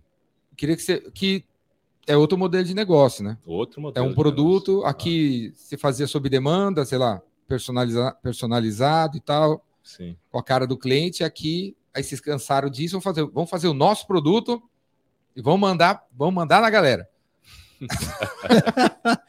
Como que foi essa transição? As mesmas pessoas que estavam aqui foram para cá ou teve que mudar a turma, porque era outra ah, coisa? Algumas pessoas continuaram junto com a gente, mas realmente, né, a gente começou como fábrica de software, o modelo hora homem, lembra? Até tá essa história hoje em dia na hora homem, né? Porque não hora mulher, né? Mas enfim, coisas à parte. Não tinha mulher, né? Hora menine, hora menine. Mas tipo, era modelo assim de projeto, né? Cobrava por hora, a gente é, alocava recursos, que são pessoas, para desenvolver um projeto em clientes, né? Então a gente atuava muito dentro dos próprios clientes até um ponto que a gente pegou grandes clientes, o Banco Itaú foi um dos grandes clientes, depois a Globo, e a gente foi Intel, a gente foi desenvolvendo, desenvolvendo, até um ponto que a gente começou a trabalhar para grandes agências de publicidade. Então a gente começou a ser parceiro das agências. A Macan Erickson foi uma delas, Fischer, Nasca na época e tal, a gente chegou a fazer muitos projetos em conjuntos. É, e, e, a partir daquele momento eu tive um contato com essa área mais de publicidade e propaganda, porque na, até então eu era engenheiro de telecomunicações, programador, analista de sistema, era tudo de TI de exatas, menos de, de humanas, né? E eu tive contato com esse outro lado. Você vivia numa sala sem janela? Eu, eu, trabalhava de terno e gravata, né? Sapato. Quando eu entrei na agência, todo mundo de bermuda e chinelo. Naquele momento eu falei. Não tinha nem roupa, né? Como é que eu vou trabalhar? Alienígena, então alienígena. Isso eu tô falando, guarda-roupa. É, não, isso eu tô falando de 2003 para 2004. Aí eu, eu, eu, eu fiquei chocado, eu lembro que eu fiquei chocado, porque eu entrei eu falei, caramba, esses caras estão me contratando, o que significa que eles ganham mais do que eu. Né? E eu que estou aqui de terno e gravata e os caras estão sossegados. O que, que esses caras fazem, né? Hum. Então me deu aquele estalo, eu fui entender e entendi que no final da história, cara, o que eles entregavam era experiência porque não era sobre tecnologia, né? A tecnologia era o meio da história toda. Né? No final da história, a experiência que o consumidor vai ter com aquela marca através de um projeto, de uma ação, uma ativação, um negócio super fantástico, né? E aí, aquele momento, eu comecei a estudar publicidade e propaganda, me formei em publicidade e propaganda, depois fiz MBA em marketing, gestão de inovação e fui, fui juntando tudo, né? E aí eu transformei a Focus em uma agência, de fato, digital, que depois, depois de, de, um, de tantos anos, virou mais uma consultoria de marketing e tecnologia uhum. que hoje é uma consultoria de mais tecnologia. E nesse meio do caminho, a IMLabs ela nasce como uma ideia, a ideia nasceu em 2012, como uma ideia de um produto digital, porque como Hora Homem, como projeto, é aquela história de, pô, você não sabe o dia de amanhã, né? Uhum. Você tem um contrato, às vezes, anual com o cliente, a galera de agência sabe o que eu estou falando, isso não garante nada, né? O cliente pode cancelar o contrato a hora que for, não, o Léo Cuba estava aqui antes que você, ele aconteceu isso. Um grande cliente dele parou, então, foi comprado por uma multinacional, um, perdeu terço, metade dos funcionários. Metade dos funcionários. Teve que mandar metade dos funcionários embora em dois metade. dias, eu acho. Então, então assim, a agência, a agência é complicado, né? Porque tem essa história dos, dos contratos e tal. E a gente ficava nessa história assim, cara, eu preciso de alguma coisa recorrente, eu preciso de alguma coisa que me garanta um fluxo de caixa é, é, né, trazer do futuro para o presente, a gente começar a entender como é que funciona a recorrência. Um produto digital era o caso. Então a gente começou a desenhar muito cedo, em 2012, um produto digital. E a primeira versão da ideia da MLabs não tinha nada a ver com o que ela era, com o que ela era hoje, né? Uhum. Era uma versão de fazer tipo um monitoramento do que, que, as, que, que as marcas e, e estavam falando para você poder tomar decisões de compra de ações em bolsa. Olha só a ideia. Vixe. Era um negócio. É legal também. Não, a ideia era, era boa, boa, boa, Porque assim, pô, se a gente conseguir seguir o executivo A, B e C das empresas, porque a galera na época do Twitter, nessa época, 2012, o Twitter tava. Não que ele não esteja hoje, porque hoje ele está pelas razões né, de, de, de, polêmica, né, e do Elon Musk, etc. Mas na época de 2012, o Twitter era um negócio assim, era um fenômeno, né? Todo mundo tinha que estar no Twitter, todo mundo tinha que fazer ação lá. Então a gente monitorava o Twitter e entendia o que estava acontecendo nas empresas, o que, que as pessoas estão falando para conseguir prever talvez as, as quedas ou uhum. ninguém comprou a ideia, não funcionou. É, aí eu ah, foi antes do tempo, à frente do tempo, né? Foi. Agora com esses gurus da educação financeira, talvez bombasse, né? É, não, eu acho que daria certo hoje em dia, né? de fato, assim, nada por acaso. Mas a gente engavetou e foi em 2014, a gente desengavetou, porque de 2012 para 2014 o mundo viu um boom das mídias sociais, né? Porque uhum. o Orkut morreu em 2010, o Facebook no Brasil começou a pegar fogo em 2012 para frente, né? Uhum. E aí o Twitter perdeu um pouco, o Facebook começou a rampar, a galera começou a entender que não era brincadeira, que todo mundo tinha que estar lá dentro como negócio. Uhum. E aí em 2014 a gente desengavetou e, e pivotamos o negócio para né? desenvolver né? uma plataforma de gestão de mídias sociais. Tá? E aí boa parte da minha equipe da Fox que trabalhava com tecnologia, trabalhou para desenvolver essa tecnologia, essa plataforma. Uhum. O gerente de projeto virou o CEO da MLabs. Mas nesse esse é momento, essa, essa questão, né? É. Que acho que muita, muito pega para muita gente, né? Vocês estão. É, é, você tem a turma lá, hora homem, que se for no banheiro não ganha dinheiro, né? Exato. Se dormir não ganha dinheiro, e aí você, pô, não, vamos fazer um produto. Aí para fazer o produto precisa que tudo, sei lá, X, oma, X homens um hora meio, parem, um não sei quanto tempo para desenvolver. E aí, ah, não dá, não dá, nunca dá, nunca dá. Como é que vocês conseguiram que desse? Primeiro as mesmas é... pessoas é. que tinham que fazer é, entregar as horas vendidas foram as que desenvolveram o negócio. Foi de madrugada? O Kiso, e você queria ganhar escala, você pensava, porque o Léo, Léo Cuba veio aqui hoje sim. Sim, a venda né? recorrente. E aí ele falou assim, né? Que ele escolheu se uma boutique, tá tudo bem. E aí você queria ser. Não, a escala. Você, é. você focou na escala. Eu foquei né? na escala por causa do propósito. Não, o Léo queria ser a Daslu. O Léo queria ser a Daslu. O Kiss ele... queria ser a CIA, pô. CIA, né? É, vou explicar isso. É legal saber Porque quando a gente desengavetou lá em 2014. Não, não combinei nada. É, tá tudo certo. É, então, louco, não né? combinar nada. Veio de manhã o cara tá que é certo. é boutique, né, do marketing, é. hoje vê o cara, agora à tarde vê o cara que quer ganhar escala, então, que louco Quando isso. eu desengavetei, e aí eu comecei a desenhar esse modelo de negócio, eu já comecei a pensar o seguinte, qual era a minha dor enquanto agência? Porque quando, não sei se vocês recordam, 2012 para 2013, teve uma crise do dólar, o dólar bateu também na casa do chapéu, e a gente na agência contratava ferramentas gringas, Uhum. E aquele momento, todas as ferramentas ficaram muito caras e não tinha nenhuma ferramenta alternativa brasileira cobrando em reais, né? Uhum. Então aquilo foi uma primeira dor que ficou na minha cabeça. E todo dia batia na nossa porta pequenos negócios querendo contratar a gente como agência. Ah, você faz meu site, você faz minha campanha e tal.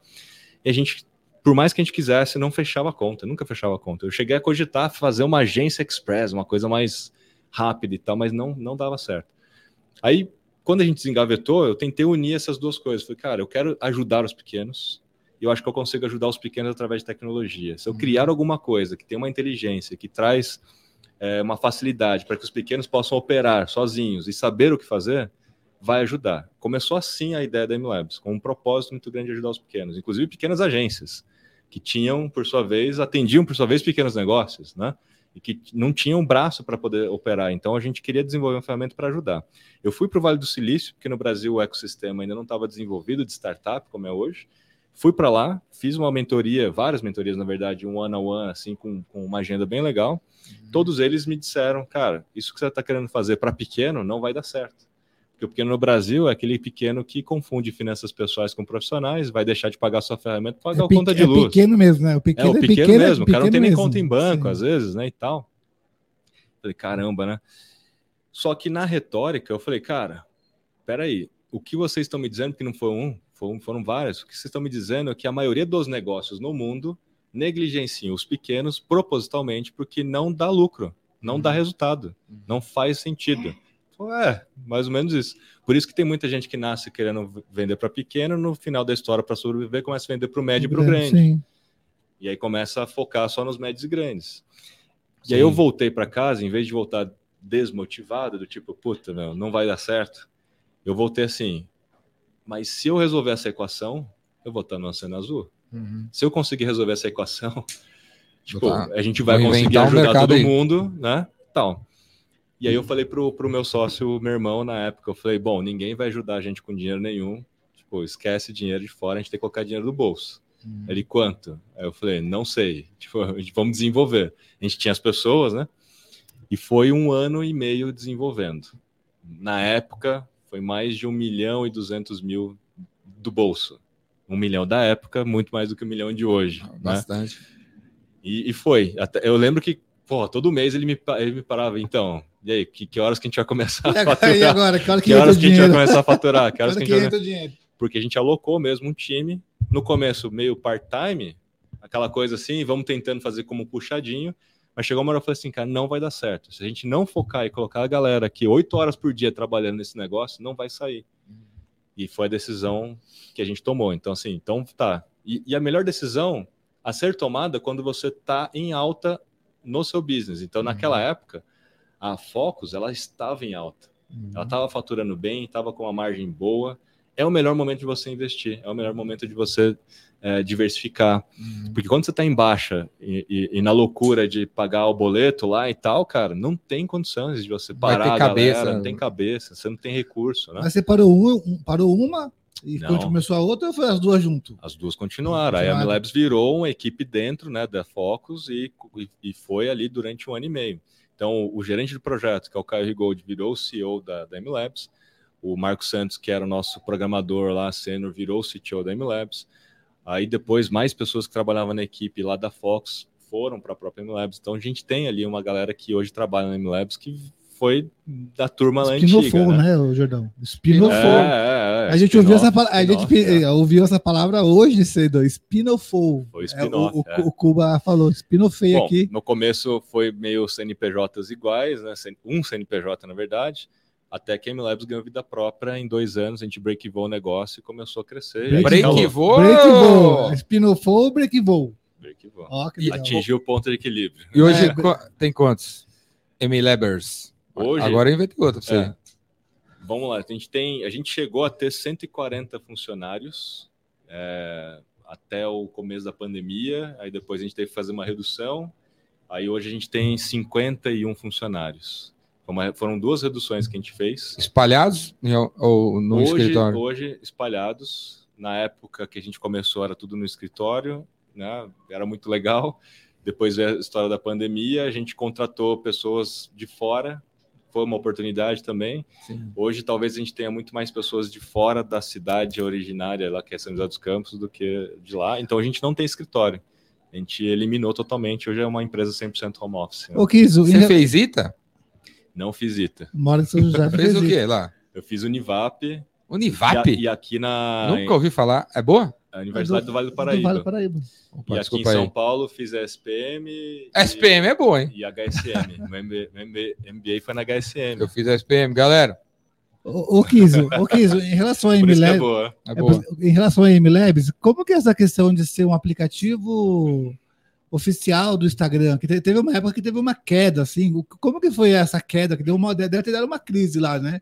Que foi, eu, eu como agência, sofri, né? Xinguei você, sua mãe. Posso falar isso ou não? Desculpa, Pode. desculpa, eu xinguei você. Falei, vamos, troquei pro Edson, você foi pro Edson agora. E, e, e, como que é isso, né? Ser uma é. empresa é. brasileira com aplicativo oficial do Instagram, do Meta, como que é isso, assim? E como que foi esse momento da queda aí, né? Que foi Bora, foda, eu acho, falar. né? Não, primeiro, como empreendedor, né, a gente quer resolver os problemas né, das pessoas. E na época, a gente tinha um problema a ser resolvido, que todo mundo queria agendar posts para o Instagram. Sim. E o Instagram era a única plataforma que não tinha API ainda. Né? Estou falando de quando a gente começou lá, 2015, 2016. Acho que foi 2018, né? 2018. 2018. 2018. Então a gente, como empreendedor, falou, vamos resolver esse problema. A gente criou uma tecnologia para que você pudesse agendar um post no Instagram. O que, que eu fazia? Uhum. Eu simulava você entrando no próprio Instagram com seu login. Então, de forma consentida, você contratava a MLabs e dava o seu e-mail e sua senha para a MLabs, não para mim, né? Para a MLabs, de forma tudo criptografada ali, tudo mais, seguro, contrato, né? LGPD, tudo certinho. Então, assim, perante a lei, tudo certo, né? O problema é que em 2020, 2020, 2021, 2021, janeiro de 2021, o Instagram lançou a API oficial. E a partir de janeiro de 2021, eles lançam a API oficial, mas não com suporte a tudo que a gente fazia. Então, não fazia agendamento para Reels, não fazia agendamento para Stories, não fazia carrossel, ou seja, não fazia o que a galera queria que a gente fizesse, que é o que a gente estava fazendo. Então, a gente foi fazendo uma migração um pouco mais lenta, porque a gente começou a pensar, pô, como é que eu vou abrir mão meu, da minha tecnologia para me adaptar para a API do Instagram, sendo que a galera que me comprou, né, me assinou a MLabs, usa isso. Acontece que eles vieram e cortaram o acesso da MLabs na API oficial do Facebook, porque no Facebook estava na API oficial. Era a única via que eles tinham, né, de, de, alguma, de fazer alguma coisa. Então eles foram lá e, e, e, e cortaram teve, e teve um aviso ou foi do nada, assim? Como que foi isso? Foi do nada. É, eu lembro que... E avisaram depois. É, eu lembro que é foi tipo, um susto, foi é um tipo susto o Ricardo mundo, falou, né? atira, atira, atira. Atiraram e perguntaram depois. Eu lembro que foi um susto isso Então, o que aconteceu, né? Cortaram, horas depois chegou uma notificação e a notificação foi justamente em função do login. Por quê? Porque a gente pedia o e-mail e a senha e perante a política do próprio Instagram, e que eles não estão errados, é uma violação de segurança. É uma violação, assim, no sentido é inseguro você dar e fornecer o seu login para qualquer um e uma plataforma terceira. Então, para eles ali havia um risco de vazamento de dados, né? Então, eles pediram para a gente se adaptar para a API oficial. Só que aquela história, ao se adaptar, a gente abriria a mão daquelas tecnologias de agendamento que a gente já tinha. Mas a gente não teve escolha, né? Então a gente fez a adaptação e, obviamente, perdemos muitos clientes, né? Porque aí todo mundo que queria o agendamento de stories e tal falou: pô, não tem mais isso, tem então para mim não serve mais. Foi procurar uma alternativa. No entanto, aquilo não era uma situação apenas exclusiva da MLabs, né? É do mercado como Porque todas as né? plataformas Sim. que de alguma forma agendavam para Instagram faziam da mesma forma. Então, todo mundo que saiu da gente foi para outros concorrentes, era questão de tempo que aconteceria também nos concorrentes, foi o que aconteceu. E na prática agora está todo mundo em tese, alguns ainda não, né? Mas aí é outro papo. Mas o fato é que a maioria que está querendo fazer um negócio legal e certinho e tal, está se adaptando. E a gente foi o primeiro, né? A gente já era a maior, a gente continua sendo a maior plataforma, apesar da queda. Brasileira ou brasileira, da América Latina. América Latina. Então, apesar da queda, a gente estava com 230 mil clientes recorrentes naquela situação. A gente foi para 100, agora está com 130, 140 mil. Então, assim, uma queda grande, né?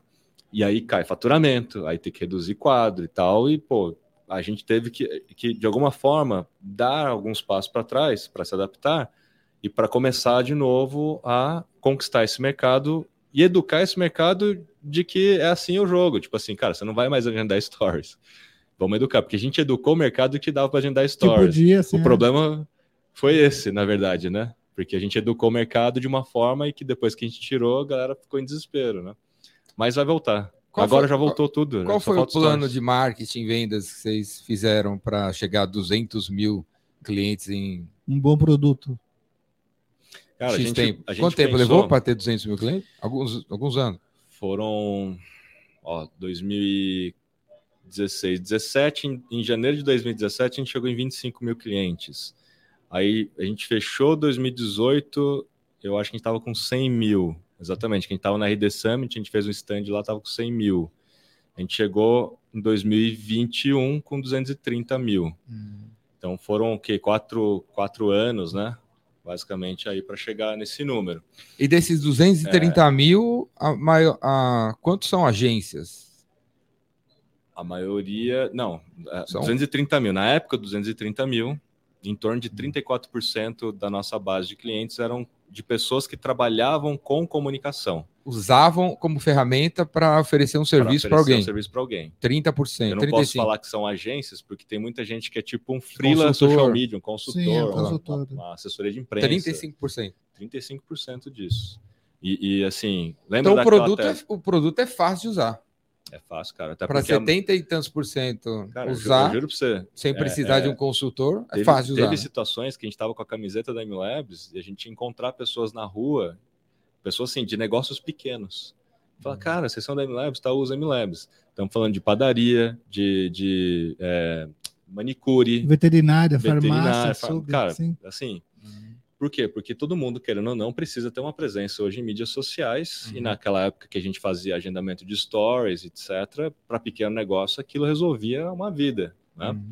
Porque todo mundo tem que trabalhar de forma planejada, né? Então você cria os posts já deixa tudo agendado, principalmente feriado, madrugada, né? E tal, final de semana. Isso salva. Tanto que as frases, a mas, frase mas, mais comum é Mas isso, é né? curioso, né? Porque a, o que mais se ouve é não sei o que postar acabou minhas ideias. É, como é, é uma, que tem é, é uma dor que eu não tem gente que não tem ideias, como é que tem gente que tem tanta ideia que dá até para deixar programado? Cara, tem gente que vende infoproduto com 365 posts prontos só para você agendar. Calendário de pra, post, né? Para Calendário de post, é, pra... é, então, já surgiu de tudo. São os usuários desse produto aí, pelo jeito. Não, tem, tem de tudo. Mas tem a galera que faz stories assim, né? E deixa agendado já um monte de stories que é mais fácil, né? Você não precisa entrar numa ferramenta e tal, você vai lá, se filma, fala alguma coisa, deixa agendado. Era o que acontecia muito, né? Uhum. Então a gente pensou num plano de, de, de, de, um plano, um modelo de planificação, né? Desde o começo, baseado em dois planos apenas, o plano básico e o plano profissional. Uhum. O que, que a gente fez? O básico é a isca, é aquele uhum. plano mais barato que você só pode agendar posts, não tem todos os recursos de relatório, etc mas ele atrai as pessoas porque é muito barato. Na época que a gente criou a MLabs, inclusive, o, o Hootsuite, se não me falha a memória, estava custando, convert, convertendo em dólar na época, por mês um pouco mais de 300 reais por mês. A MLabs nasceu por R$29,90 no plano profissional, que era o plano completo. E era R$9,90 no, no, no, no básico. básico. Então imagina a, a diferença, diferença para quem estava né? pagando uma ferramenta gringa para começar a nossa. E hoje tá a mesma, tá a mesma coisa. Mesma coisa? 29, gente, assim, 9, 29? A gente, cara, a gente nunca mudou o preço em função do propósito. Na pandemia, inclusive, a gente tornou a MLabs gratuita. A gente criou um plano grátis, ajudamos mais de 16 mil negócios gratuitamente.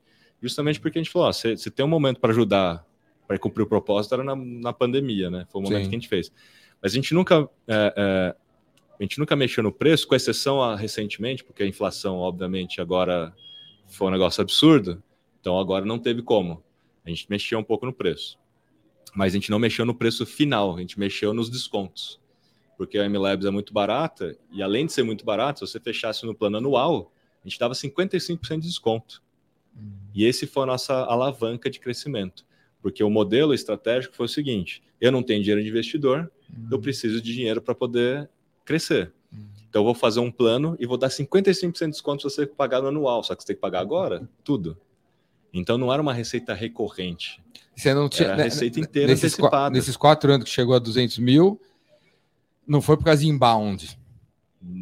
Não, eu posso dizer assim. E-books, blá blá blá. A, a, metodologia inteira foi, foi aplicada. Unbound. É, a metodologia inteira foi nem foi inbound aplicada. nem outbound. Mas não foi só uma coisa como o, o plano. O plano ajudou muito a quê? A gente conseguir dinheiro no, no, no, no presente. Então, o Júlio foi lá e pagou no anual. Aí eu Sim. pego o dinheiro do Júlio, trago para cá e invisto em mídia, invisto em inbound, invisto em, entendeu? Em contrato pessoas e vou uhum. crescer o negócio. Então a gente conseguiu escalar muito rapidamente porque eu antecipava o dinheiro de todo mundo. Antecipava mal dizer, né? Porque não é uma antecipação a crédito, né? Tipo, todo mundo pagava no anual, eu tinha o dinheiro já agora. E eu obviamente tinha só o compromisso de manter o sistema funcionando é. por um ano, né? Porque você tem uma assinatura anual. Então a gente foi assim, foi crescendo, crescendo, crescendo muito rapidamente, a gente escalou muito rapidamente, fazendo dessa forma, né?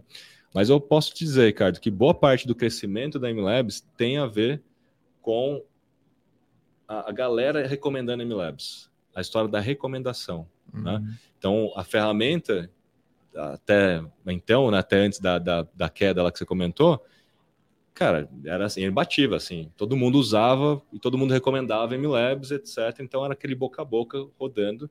É o tal da curva exponencial que a gente começou a ter. Uhum. Para quem não leu, né, o, o, As Organizações Exponenciais é um livro muito bom. E lá tem um ponto que ele fala do pé da curva, que é quando você atinge o pé da curva, que é quando a galera começa a vender por você. Uhum. E aí a coisa vai muito mais rápido, né? Foi isso que aconteceu. Agora a gente teve uma estagnação, a galera tem um pouco de receio, né, de, de falar, pô, usa MLabs, porque, porque, pô, naquela época caiu, Aconteceu isso, tal. Sim. Mas aquilo foi uma coisa muito temporária, né? Hum. E agora voltou tudo certo, tá tudo certo, tudo normal. E o Stories tá para chegar aí de novo, a gente já tem notícias aí que vai voltar. Olha que legal. Quando... Temos, temos uma outra pergunta aí, Júlio, peraí. Da galera, vai lá, Léo, faz a, a voz. A voz do além, a voz do além. Voz do além. Galeria do rock. É, nossa, tem várias perguntas aqui. Vamos ver. Mário Silva. É, Joga tá... a pergunta aí, ó. Joga a pergunta no, na pôr, tela calma. aí. O cara é apressado. Aí, ó. Mário Silva, tá muito bacana o podcast. Pergunta para o Kiso: qual é a melhor forma de crescer no Instagram? E também, quais são as tendências que vão bombar 2023 no marketing digital? Um milhão essa Caramba, resposta. É, é um, um milhão, podcast só uma, Um milhão né? essa resposta. É o nome do próximo livro do Guizo, né? Bom, vamos lá. Primeira, é, a primeira, a primeiro ponto dele aí foi qual mesmo? Perguntei. Como bombar. melhor Como forma crescer, crescer no Instagram. Estou pensando nas tendências aqui já. Cara, melhor forma de crescer no Instagram.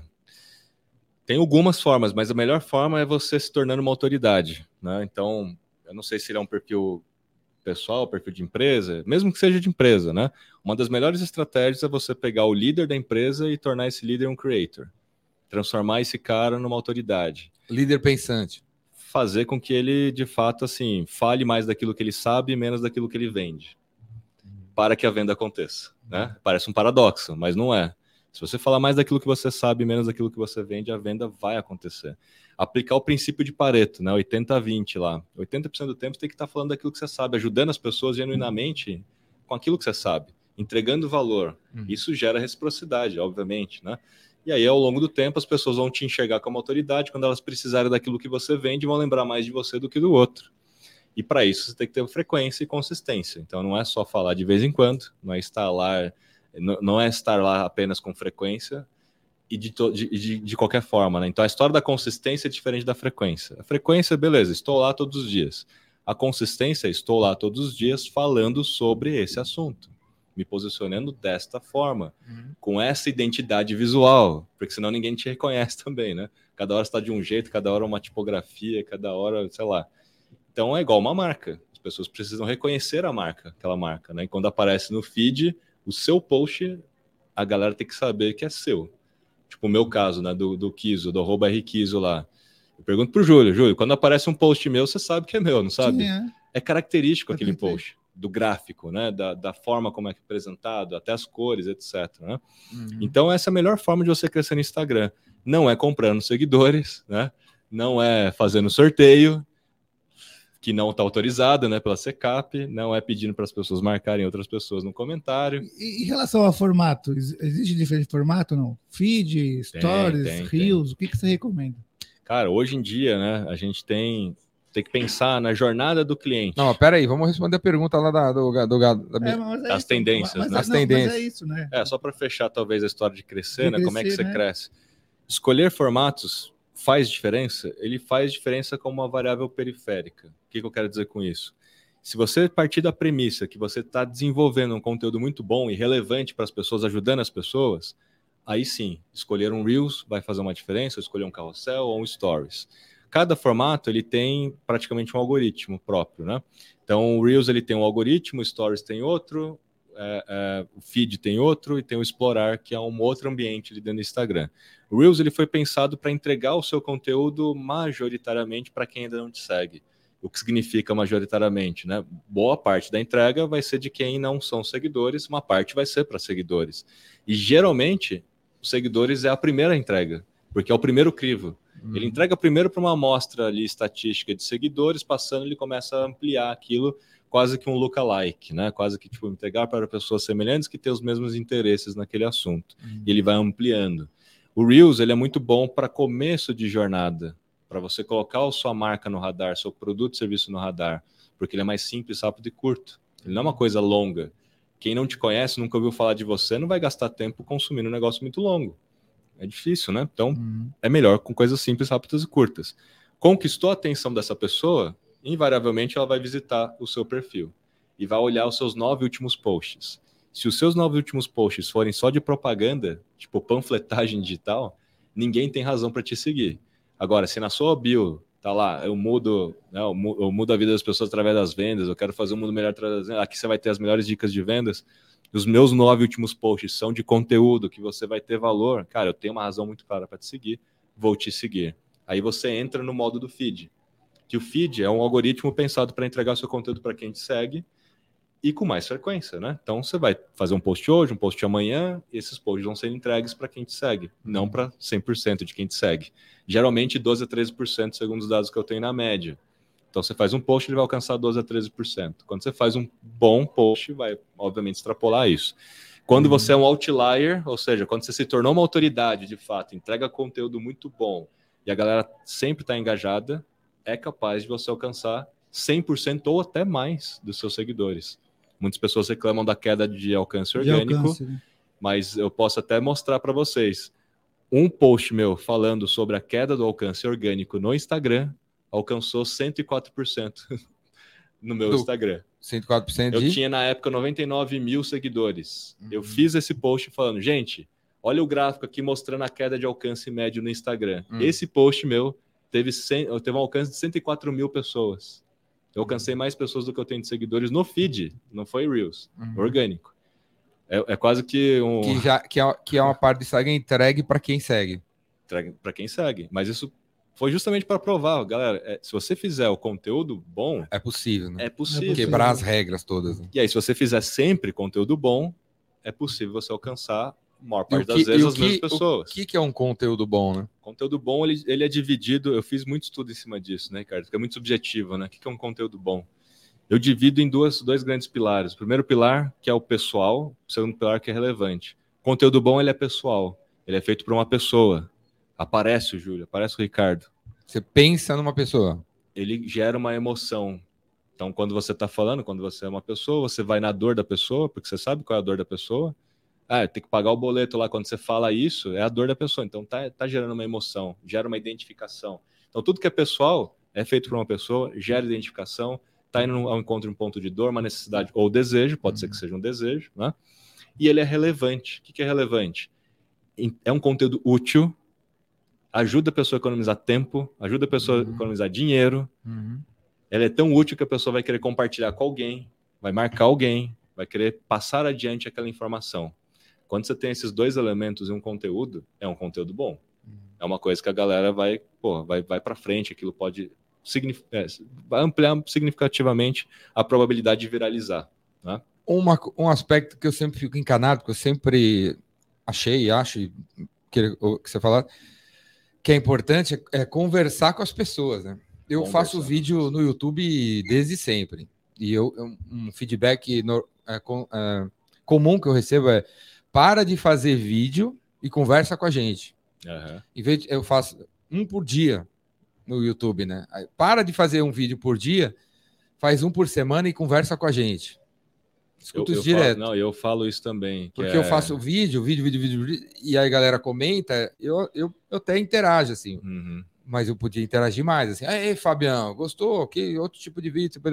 Me dá o seu telefone, vamos falar no WhatsApp. Eu vou dar um. Quer dizer, todo conteúdo que a gente gera na internet, né? É. Gera leads, né? Que são os interessados, né? E é, às vezes a gente atenção, não dá continuidade, né, né cara? É, é, a jornada, né? Como tá falando, jornada do cliente, né? Você tem que entender que cada formato ou cada canal pode estar numa etapa. Então, tem formatos que estão para início de jornada, meio de jornada, até gerar o lead ou a conversão. Mas um ponto que você citou da, da conversa é muito importante. Por quê? Porque na prática, as pessoas não entram nas plataformas de mídias sociais para ver propaganda. Elas entram para se relacionar com outras pessoas, para conversar com as outras pessoas. Se entreter. Se entreter. Entretenimento, também, né? É. Mas, em primeiro lugar, na pesquisa, é para se relacionar com outras pessoas. O entretenimento ele está lá um pouco depois. Qual que é, então? É se relacionar com outras pessoas. Com pessoas né? Mesmo está sendo o Instagram da vida que você está lá do. E está dentro do consumindo 5, tá? conteúdo. Tá? está dentro do top 5, se relacionado às pessoas em primeiro lugar. O segundo, se não me falha a memória, é achar, é, é, ver novidades. Em terceiro lugar, procurar produtos. Né? E, e achar inspiração está tá em quinto lugar. Entretenimento, ele é um. Talvez ele é uma consequência de você estar tá passando um tempo ali, né? Pode ser qualquer informação te entretenha, né? Mas o ponto é esse: quando a gente entende que as pessoas querem se relacionar com outras pessoas, é sobre diálogo. Sim. E aí, na hora que eu entendo que é sobre diálogo, não adianta eu fazer o post e sair correndo, e não estar lá para conversar com as pessoas. Então, essa é uma recomendação muito forte. E boa parte do resultado que eu tenho nos meus posts é em função desse diálogo. E eu provo isso para as pessoas com dados. Quando eu faço o post, eu sempre gero uma reflexão ou faço uma pergunta no, no título do post para que as pessoas comentem. E na hora que elas comentam, eu tô lá para responder ao comentário da pessoa com uma outra pergunta, inclusive. Uhum. Então, o Ricardo fala, pô, Kiso, adorei seu conteúdo animal e tal, obrigado. Aí eu vou lá, dou um joinha e falo, pô, eu que te agradeço aí sua atenção. E o que, que você achou disso aqui? Isso aqui gerou um insight para o seu negócio? Qual é o seu negócio? Fatal, você vai voltar lá para responder. Kiso, eu faço isso, tal, meu negócio é esse. Já aumentei a taxa de engajamento do post, aumentando a taxa de engajamento, aumenta a entrega. E, invariavelmente, o que, qual é o comportamento das pessoas? Olhar os comentários. Uhum. Quando elas enxergam os comentários das outras pessoas, elas entram dentro das conversas. Elas falam, nossa, mas eu tenho uma outra opinião. Ou eu concordo com o Ricardo, e aí elas vão lá e deixam, deixam opinião. Uhum. E aí aumenta muito, substancialmente, o número de comentários. Então tem a média dos meus posts lá, 70, 200 comentários né, facilmente. E aí aquilo ganha muito mais escala. Né? E aí você faz essa gestão no MLabs? Eu faço no MLabs. Você não chega a entrar próprio... no Instagram assim? Entro, não, entro também. Também? Entro também, também. Vai aqui no é que MLabs eu faço para agendamento, de majoritariamente todos os meus posts estão, estão agendados ali, porque eu trabalho com uma semana de antecedência, pelo menos. Então eu já sei o que, que vai na semana que vem, né? E aí eu já fico meio planejado para isso. Mas eu uhum. sempre faço nos horários como 7h30, 7h45 da manhã, sai o post. E eu me planejei para estar tá presente ali 7h45 para poder responder as pessoas, né? Uhum. para poder gerar esse tipo de, de diálogo. Isso funciona demais em qualquer plataforma. A gente não falou das tendências, não sei se tem tempo para falar, falar. Aí, depois a gente tem, fala. tem pergunta, né? Tem as tendências lá. Pra... É, é, tendência. Vamos para vamos as tendências. Quer fa fala uma tendência aí, para deixar o. Antes de responder, o beber uma água aí. Fala é, aí. Antes de responder de tendência, responde de. O tempo de resposta também é importante. O cara fez uma pergunta, respondo rápido. Ou ah, daqui uma hora, três horas. Como que é isso? É legal. Não. O nosso? A resposta foi volta boa. aí, meu. Volta foi... aí, ó. Volta, cara. Volta. Volta, cara. Não, mas o fato é, é, obviamente, né? Quanto mais rápido você responder, mais melhor, rápido, porque melhor. a pessoa provavelmente vai estar ali ainda, né? No, no Instagram ou no outro, na outra plataforma. Aumenta a chance da pessoa te responder de volta, né? Que ela está ali. Mas existe dados que mostram que o brasileiro ele tem uma expectativa de ser respondido em até 10 minutos, a grande maioria dos brasileiros em até 10 minutos no Instagram. Seja onde for, direct, É, dentro das mídias sociais, né, em até 10 minutos. Na, no WhatsApp em até um minuto. Então, o WhatsApp é mais crítico o negócio, né?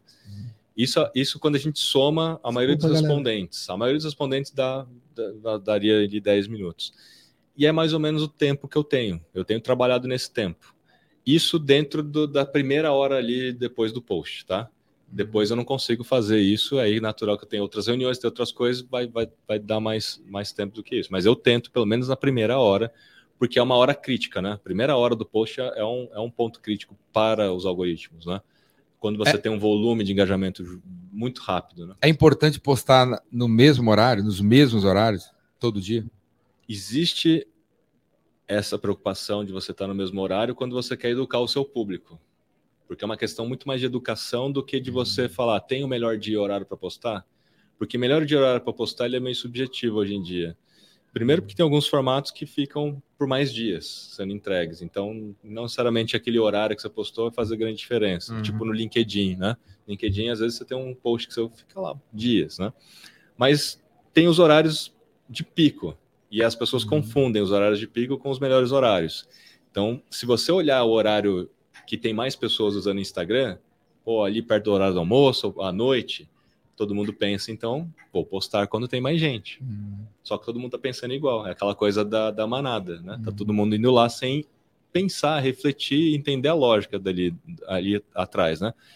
Se você posta no horário que tá todo mundo postando, todo mundo está competindo pela atenção daquela galera. E o crivo tem que ser mais alto, porque ele tem que decidir o que, que ele vai exibir naquele feed, ele não, dá, ele não consegue exibir todo mundo, né? Então ele tem que filtrar e filtrar bem mais. Então, como no caso, por exemplo, o Instagram, ele chegou agora a 124 milhões de usuários brasileiros, passou o Facebook, inclusive, é difícil o Instagram dar saltos em crescimento de número de usuários. Uhum. Então, o que, que cresce mais? O número de pessoas que criam conteúdo. Uhum. Ou seja, cresce a competição pela atenção das mesmas pessoas, diminuindo o alcance orgânico e engajamento médio de todos. Se você posta na hora de pico, é pior ainda. Pior ainda. Então, o ideal é você postar ou um pouco antes do horário de pico, para se de repente você fez um conteúdo bom, passou pelo crivo, você já está sendo entregue no horário de pico e não tentando competir na hora de pico. Eu geralmente posto às 7h45 da manhã e eu defini que esse é o meu horário. Tanto para mim é melhor, né? Tanto para o meu público. Então, entendendo o meu público, é o horário que a galera está tomando café da manhã comigo. Uhum. Tá mais tranquilo para ler alguma coisa mais denso. Porque os meus posts têm uma legenda grande. Não é um post assim que você bate o olho e acabou. Você olha o post, você lê a legenda, tem que dar um pouco mais de, de atenção para aquilo ao qual, longo do dia é difícil. Qual né? seria, se diria que é um pacote básico de postagem? Posts. Tipo assim, um, no mês, seria legal duas lives, uh, uma, uh, duas lives, uma a cada 15 dias, diariamente três reels, quatro, quatro feeds. Dá para ter um, tem um, um negócio desse tipo? assim? Pacotinho assim? Na verdade, é a história da lógica, né? A gente tem que entender a quantidade de vezes que a gente precisa aparecer para as mesmas pessoas. Então, essa lógica ela vem da mídia off, inclusive. Na época, quanto mais, melhor, né? Essa lógica. Quanto mais quanto melhor, mais, melhor. No entanto, tem um limite também do mais. Porque as, as pesquisas, eu tenho duas pesquisas. Uma da Nielsen, que olhou para campanhas e olhou para frequência de exposição de mídia em campanhas, e outra da, do Facebook IQ, que olhou para as campanhas dentro do próprio Facebook. Sim. E aí, ambas chegaram a conclusões muito semelhantes.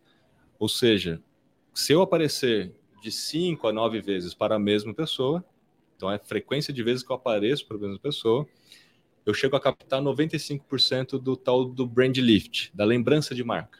Então, se eu perguntar para as pessoas que tiverem esse nível de exposição, elas vão lembrar mais de mim do que outros que tiveram uma exposição menor. Uma lógica que aparentemente faz total sentido. Apareci mais e ser mais lembrado. É aquela história, né? Se você é, é, quem não é visto não é lembrado. É então, se você aparece mais, você é mais lembrado. No entanto, essa mesma pesquisa mostra que se eu fizer 13, 14, 15, frequência 13, 14, 15, eu não consigo captar mais do que 95% de brand lift.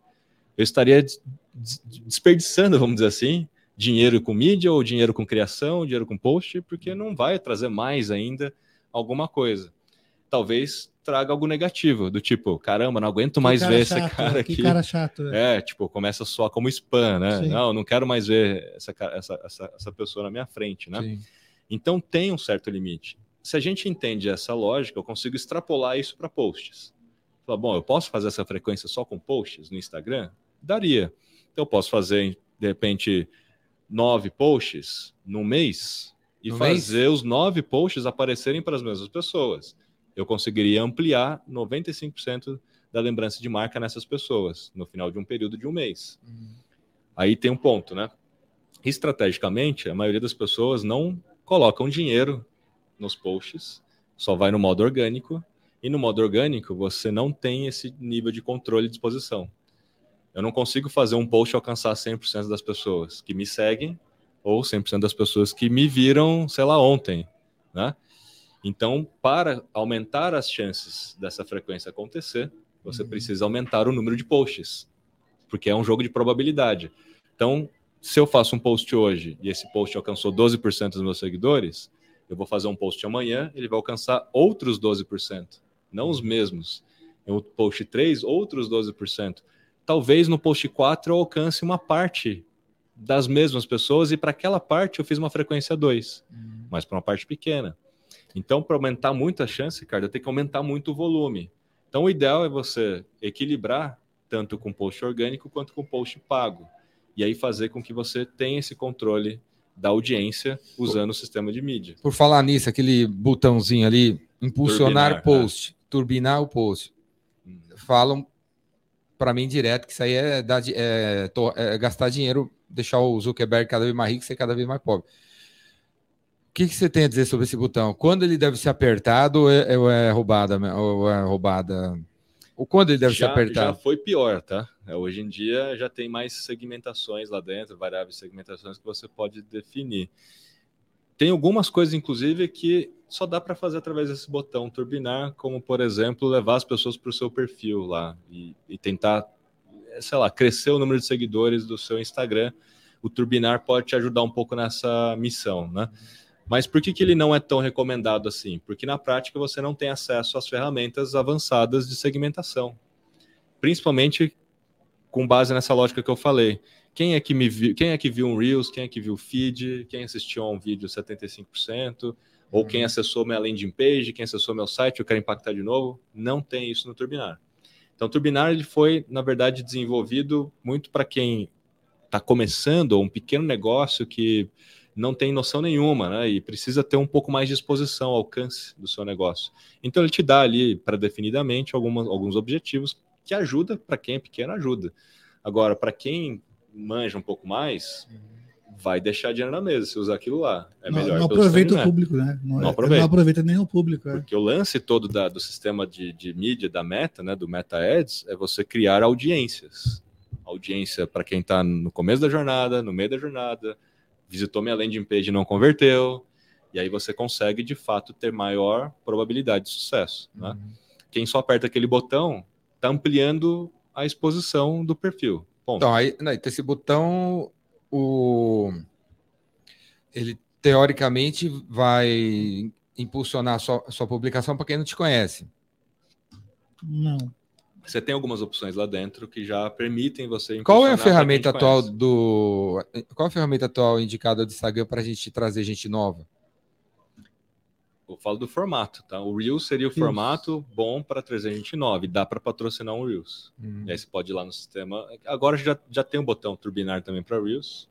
Foi recém-lançado, mas no Meta Ads é melhor. Hum. Aí você tem maior controle por, por conta da, da taxa de retenção de visualização. Então, eu quero atingir pessoas novas, parecidas com aquelas que assistiram até 70% dos meus vídeos, por uhum. exemplo. É mais, qualificado. Mais qualificado. Bom, vamos terminar de responder a pergunta depois de 49 minutos. Quais se diria que são as tendências do, das redes sociais, mídias sociais para 2023? Boa. Bom, uma delas é social commerce. A gente já fala de social commerce há algum tempo, mas. Tipo live commerce? Live commerce está dentro desse contexto do social commerce, porque a gente viu as live shoppings acontecerem fora das mídias sociais aqui no Brasil como a Magalu já fez, Americanas já fez, Black Friday agora a gente viu. Dentro das próprias mídias sociais ainda não há checkout nativo. Então não tem aquele formato de live shopping que você pode integrar o seu catálogo de produto e comprar ali sem sair da live. Hum. Dentro do Instagram, dentro do TikTok. Mas já está sendo testado no TikTok para cá, né? Já, tá, já tem até notícia, inclusive, né, de que isso vai chegar no Brasil ano que vem. Uhum. E obviamente que o Instagram não vai ficar para trás nesse sentido, né? E na China isso já é um fenômeno há muito tempo. Então é claro que a tendência vai chegar aqui, mas agora de fato em 2023 deve se concretizar no Brasil. O WhatsApp já tem outras bandeiras, então Visa entrou no WhatsApp, já, tá, já a gente já está mais perto do checkout nativo. Essa é a conclusão e, e, portanto, a partir desse momento a gente tem mais possibilidades de social commerce live commerce são deles, mas o social commerce, de fato, você comprar dentro da mídia social sem sair de lá. Sim. Tem outros modelos de negócio de social commerce acontecendo, como o LTK, um aplicativo de social commerce, onde várias pessoas podem vender produtos das marcas que gostam e ganhar comissão por isso. Qualquer consumidor, inclusive. LTK? LTK. É um app? LTK. É um app, é um app, é mundial.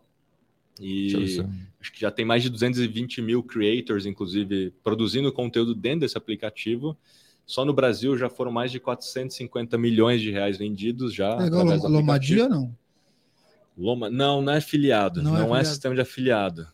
Ele é um, é um modelo assim. Esse aqui? Esse aí. LTK. Imagina assim, cara, eu já curto. Like to know. Eu já curto, sei lá, eu já curto. Metallica. É, já curto Metallica. Eu vou lá na Amazon, a Amazon é, é, é parceira da LTK. A LTK tem várias marcas, marcas que eu já gosto. A Amazon é parceira, você vai lá na Amazon. É, se você comprou esse, não sei quem comprou esse também, né? É o e aí você a recomendação. E, é, então, você vai no seu Instagram e fala, galera, olha essa camiseta do Metallica aqui, quem quiser comprar, o link está aqui. Só que seu link ele vai para sua loja dentro da LTK. E aí tudo que for vendido na sua loja, você ganha comissão por isso, entendeu? Então não é live shopping, é, é, o, é, é o shop the look, né? Às vezes a pessoa tira uma selfie e a roupa inteira dela tá à venda tá ali, você consegue sim. comprar, entendeu? Então esse é um formato de, de, de que está em tendência, né? Que deve começar a se proliferar. Uhum. A gente tem várias outras coisas em relação a, a influenciadores, né? Então, o mercado de marketing influência deve evoluir um pouco mais a, a, aqui no Brasil, né? Principalmente em relação à legislação e tudo mais. A gente deve ver uma migração maior de um influenciador para creator. O influenciador, o tradicional influenciador, é muito mais aquele estilo lifestyle, falando de si. Olha o que eu como, olha o que eu visto, olha minhas viagens, etc. Né? E o creator não é sobre si, né? É sobre o outro, né? Olha o que eu estou criando para você, olha que legal que é isso que é para você, etc. Então tem uma mudança ali por nicho. A gente já está vendo uma proliferação maior de creators. Pode ver que as plataformas, inclusive, se referenciam a creators, nunca influencers, né? Sim. É o programa de creators do YouTube, do TikTok, etc. O próprio TikTok ampliando toda essa história de creators. Ele amplia também as formas de monetização e a gente vai ver um fenômeno acontecer, já está acontecendo, mas 2023 vai ser mais ainda, que é todo mundo virar creator. Todo mundo assim, né? É, no modo de dizer. Só para ter uma dimensão, o Brasil tem mais de 500 mil influenciadores, acima de 10 mil seguidores. Quando a gente desce para mil seguidores ou mais, há controvérsias, né? Como assim é influenciador com mil seguidores? Sim, se está fazendo um public post, não deixa de ser. E todos nós somos influenciadores em menor ou maior grau. Assim. Sim. Aí quando a gente desce para mil seguidores ou mais, o Brasil tem 12,8 milhões de influenciadores. Bastante. Isso quer dizer o que para mim? Que todo mundo quer ser influenciador. É uma Sim. puta amostra estatística que fala: se a gente extrapolar essa amostra para a população inteira, todo mundo quer ser influenciador. Todo mundo quer aparecer, quer ser reconhecido, quer ter uma estrelinha, etc. As marcas que entenderem isso vão se aproveitar desse movimento, desse comportamento, para criar programas de creators, para transformar cliente em creator. Não é um programa de incentivo, não é um programa de, de, de, de fidelidade, Afiliado. não é filial, não, é transformar cliente em creator. A Renner está fazendo isso já, o Itaú está fazendo isso, a Boticário fez isso, criou um programa chamado Geração Boutique, transformou 200 consumidoras em nano-influenciadoras, deu curso de como criar conteúdo, como fazer uma foto e tal. E essas 200 consumidoras acima de 40 anos, que é bem legal porque tem um propósito por trás dessa história, já fizeram mais de 8 mil posts no Instagram. Ensinando Caramba. as pessoas a usar os produtos, falando das dores das mulheres, etc. A própria marca não teria condições de fazer isso. E mesmo se tivesse, não teria o mesmo efeito da prova social. Uhum. Então, essa é uma tendência fortíssima, que é transformar clientes em influenciadores. E aí, Ricardo, você que é o cara de vendas, uhum. tem melhor vendedor do que seu próprio cliente? Recomendando você para outro cliente? Não. Não tem, né, cara? Quebra total, total objeção, né? Agora, quando você coloca isso em escala exponencial. É animal, né? É animal, né? Então tem muitas outras tendências aqui, mas a gente ficaria o podcast inteiro, como inteiro eu falei, para né? falar disso. Show de bola, galera! Rafael Kiso, autor do Unbound e de muito mais, criador, co-criador com a equipe dele aí do MLabs, que é show de bola. Se vocês não conhecem, recomendo a vocês conhecerem. Kiso, no final, eu sempre peço pro o galã como você olhar para a câmera 66 ali, ó, e mandar, mandar um recado para você mesmo daqui cinco anos. Caramba! Então, no, manda um recado para você ver no dia 3 de dezembro de 2027. Pelo menos está mais próximo do que 2080 lá que você falou. É, né? é cinco anos. Não, é para é pra, é pra apressar o negócio, assim.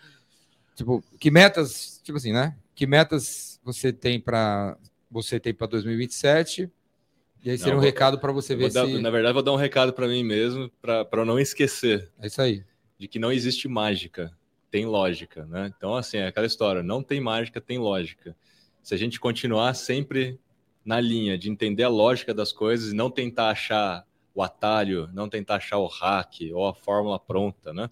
Sempre tentar se basear na lógica, a gente sempre continua sobrevivendo, se adaptando né, e continuando aí vivos até o fim. Show de bola, não tem mágica, tem lógica. É isso aí. O dia 3 de dezembro, às 3h45 do dia de 2027, você vai receber uma mensagem minha, viu? Com esse link. Que legal. Vamos ver. Vou botar no meu Pipe Drive aqui, para lembrar você. Show de bola. Show de bola. Não tem mágica, tem lógica. Rafael Kiso, o galã do Unbound. Obrigado, Kiso. Eu que agradeço. Obrigado demais. Tem alguma coisa que você quer falar que a gente não perguntou? Não, tamo junto, cara. Só me, me sigam aí nas redes sociais todos os dias criando conteúdo para ajudar a galera a tomar melhores decisões com base em dados, né? Arroba aí no Instagram e nas outras redes sociais, Rafael Kiso, TikTok, etc. Tamo todos. Show, galera. Se você me segue, segue o Kizo. E aqui embaixo no vídeo vai aparecer os links para as paradas dele, inclusive para comprar o livro dele na internet. Beleza? Boa. Falou, galera. Valeu, Valeu. abraço. Falou, falou bom, muito legal mesmo.